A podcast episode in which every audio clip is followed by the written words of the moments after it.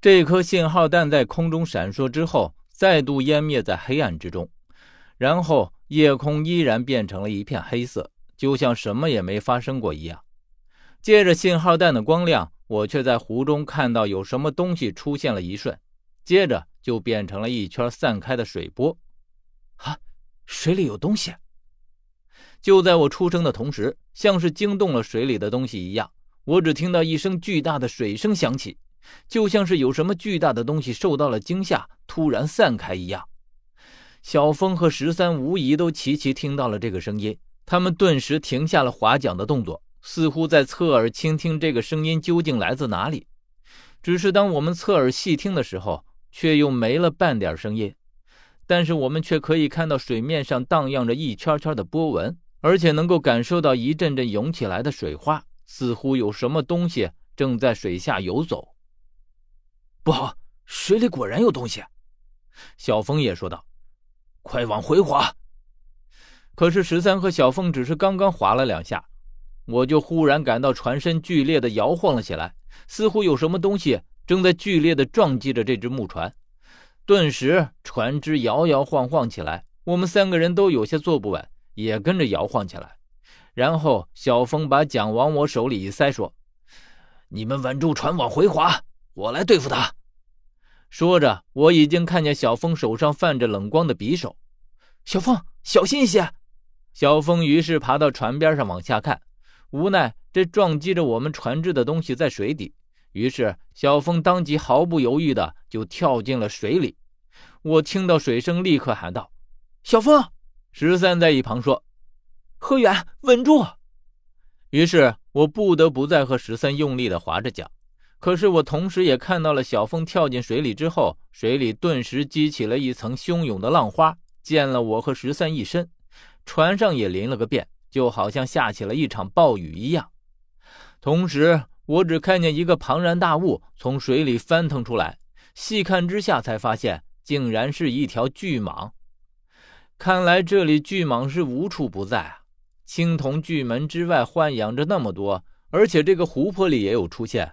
这么大一个湖泊，不知道里面会有多少。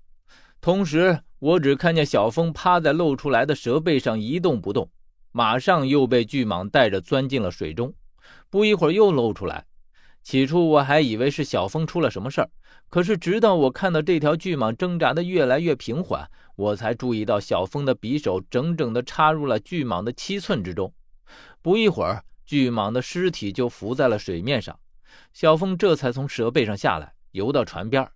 我和十三将他拉上来。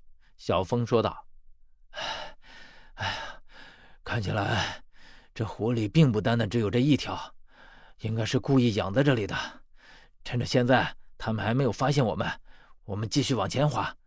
魏王宫是一定要去的。”神挡杀神，佛挡杀佛，没有人可以阻止我们。好，那我们抓紧时间。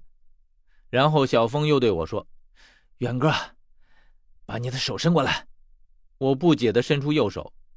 小峰问我：“你习惯用哪只手？”“右手啊。”“那你换左手。”于是我伸出去左手，小峰用刀在我的手腕上轻轻一划。然后捏着我的手，挤出一些血来，撒进湖里。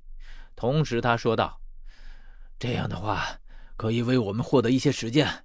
你的血里面有死神香，能克这些东西。”小峰割的并不深，所以血流了一些之后就没有再继续流出来。而这段时间里，湖泊里面果然变得安静了。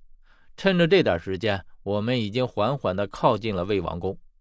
虽然我依旧能够看到远处水面上不时荡漾起的波纹，可是我们船只附近却始终是一片安静。看来这是薛给我的天然护身符了。